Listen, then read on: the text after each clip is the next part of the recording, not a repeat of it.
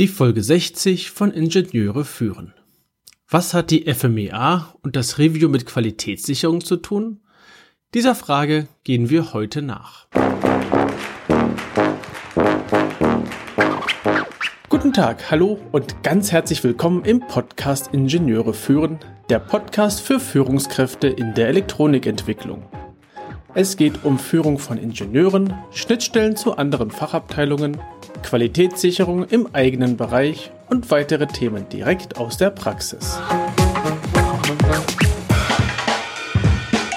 Guten Tag, mein Name ist David Kirchner, ich bin Führungskraft in einem mittelständischen Unternehmen, freiberuflicher FPGA-Spezialist, Reviewer und Lehrbeauftragter an der Beuth Hochschule in Berlin.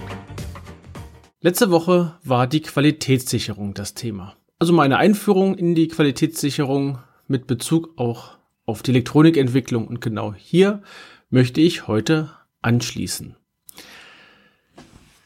Wir klären die Ansätze von Reviews und der FMEA. Und es dient gleichzeitig als Einführung in das Thema FMEA. Doch zunächst die erste Frage und zwar, wie hängt Qualitätssicherung und das Review zusammen? Letzte Woche haben wir uns die Qualitätssicherung unter anderem in der Produktion angeschaut. In der Entwicklung selbst gibt es ebenfalls Qualitätssicherung, beziehungsweise es gibt Methoden der Qualitätssicherung, die während einer Entwicklung schon helfen können. Auch wenn, naja, letzte Woche äh, ich schon einige Punkte angesprochen hatte, zum Thema Qualitätssicherung bei Baugruppen und was die Elektronikentwicklung machen kann, waren das doch alles Produktionsthemen. Es hing alles mehr oder weniger stark mit dem Prüffeld zusammen. Das heißt, wir haben uns hier eine, äh, eine, das Ergebnis eines äh, Fertigungsprozesses angeschaut. Eine Methode innerhalb der Qualitätssicherung, äh, innerhalb der Elektronikentwicklung, das ist das Review. Ich habe das Thema Review sehr ausführlich auseinandergenommen in den Podcast-Folgen 1 bis 20. Ich werde mal sicherheitshalber nicht alle verlinken, ähm, vielleicht mal so ein paar herauspicken, denn eine Liste von 20 Folgen, naja, du kannst dich selbst durchklicken oder in deinem Podcast-Player der Wahl mal ganz zum Anfang zurück zu den ersten rund 20 Folgen. Hör doch dort gerne einmal rein, und zusammengefasst zum Thema Review. Reviews sind systematische Prüfung von Entwicklungsunterlagen. Dazu gehören Vorgabedokumente, Schaltpläne, Stücklisten, Netzlisten, Layouts, Fertigungsdaten und so weiter und so weiter. Also es gibt genug Output aus einer Entwicklung heraus, die geprüft werden kann. So ein Review spart Zeit und Geld. Es werden keine unnützen Redesigns mehr durchgeführt. Das ist der Hauptgrund, warum ich das tue, was ich tue, denn ich helfe dir auch hier gerne weiter und du kannst diese Dienstleistung, nämlich ein Review von Schaltplänen, Layout und den Unterlagen bei mir buchen. Oder aber wir sprechen darüber, wie ich dich eventuell beraten kann, in welchem Prozessschritt es sinnvoll ist, ein Review zu machen. Ein Kontaktlink werde ich dir entsprechend in die Shownotes packen. Dann können wir uns mal zusammen telefonieren und äh, sehen, ob ich dir weiterhelfen kann.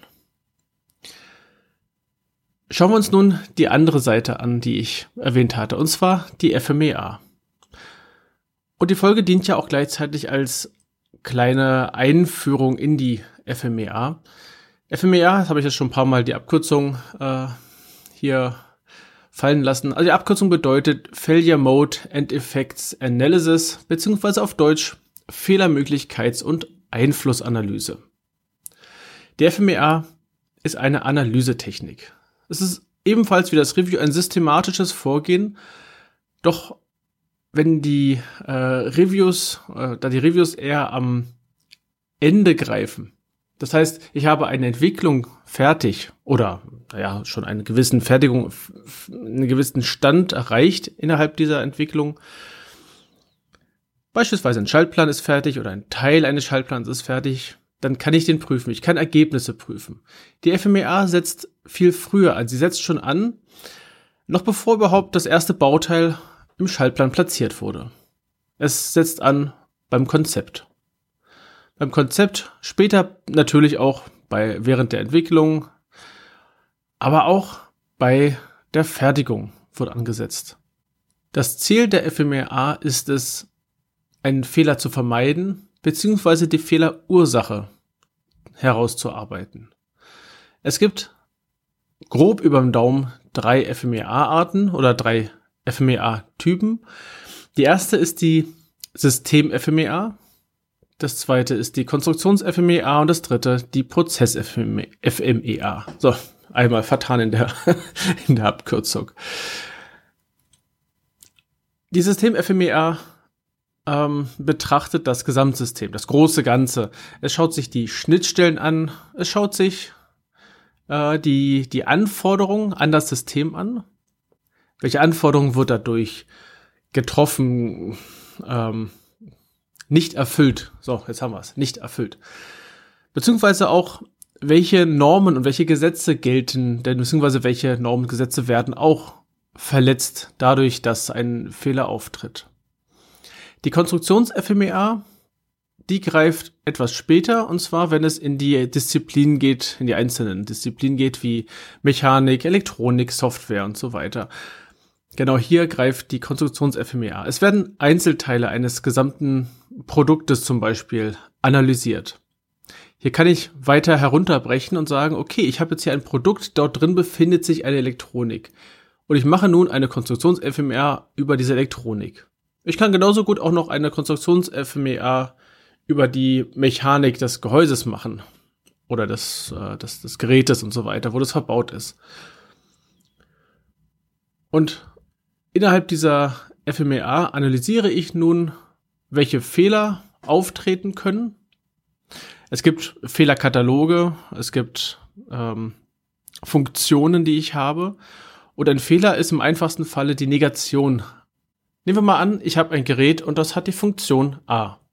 Dann ist die, die Folgefehler, beziehungsweise die Fehlerfolge, dass die Funktion A, nee, der Fehler ist, dass die Funktion A nicht funktioniert. Also das Gerät erfüllt die Funktion A nicht. Daraus gibt es eine Folge, dass irgendeine Anforderung an das Gerät, zum Beispiel, dass die Funktion A gefordert ist, nicht erfüllt wird. Es könnte auch passieren, dass dadurch äh, irgendwelche Gesetze verletzt werden. Im schlimmsten Falle Gefahr für Leib und Leben. Auch das wird in der FMEA ermittelt. Und diese, diese Fehlerfolgen, denen kann ich eine Bedeutung zuweisen. In der FMEA-Tabelle findet man sowas wie ein B für die Beurteilung der Bedeutung. Dann gibt es äh, Wahrscheinlichkeiten, beziehungsweise es sind keine Wahrscheinlichkeiten, es sind Abstufungen von 1 bis 10, die hier gerne benutzt werden. Die Frage sozusagen, ob das, wie die Möglichkeit ist, dass das Ganze auftritt. Von tritt fast nie auf bis tritt fast immer auf. Und da gibt's halt verschiedene Geschmacksstufen dazwischen. Und es gibt auch noch die Frage, lässt sich das Ganze entdecken? Denn es gibt ja neben dem Fehler und der Fehlerfolge auch noch die Fehlerursache. Irgendwoher kommt es ja, dass die Funktion A ja nicht funktioniert, jetzt mal ganz locker gesprochen. Und diese Ursache kann, oder die, die Frage ist, ob diese Ursache entdeckt werden kann. Kann entdeckt werden, dass die Funktion, äh, dass die, die Ursache dafür existiert, dass die Funktion äh, einen Fehler aufweist. Ich werde in die Konstruktions-FMEA nächste Woche noch einmal tiefer einsteigen. Da gucken wir uns auch, was hat es denn eigentlich mit diesen komischen äh, Quantifizierungen zu tun, diese das Auftreten, Bedeutung und Entdeckung. Und da habe ich vielleicht noch die ein oder andere Überraschung. Überraschung in der Hinsicht, als dass es ein Tick einfacher werden kann, wenn man sich so ein paar Spielregeln äh, bereitlegt. Tja, wann diese wann welcher Typ eingesetzt wird, ne, das verraten die Namen, das habe ich dir gerade schon mal versucht näher zu bringen. Sprich, die System-FMEA guckt sich das große Ganze an, die Konstruktions-FMEA guckt sich die kleineren Sachen an. Ach, Prozess-FMEA. Ja, ähm, die habe ich jetzt fast ignoriert. Die, diese Prozess-FMEA, wie der Name schon sagt, schaut sich Prozesse an, speziell Fertigungsprozesse. Das heißt, wir schauen wie wird etwas produziert und was kann da alles schiefgehen? Was kann da alles nicht funktionieren? Wo treten die Fehler auf? Was sind die Ursachen? Was sind die Fehlerfolgen?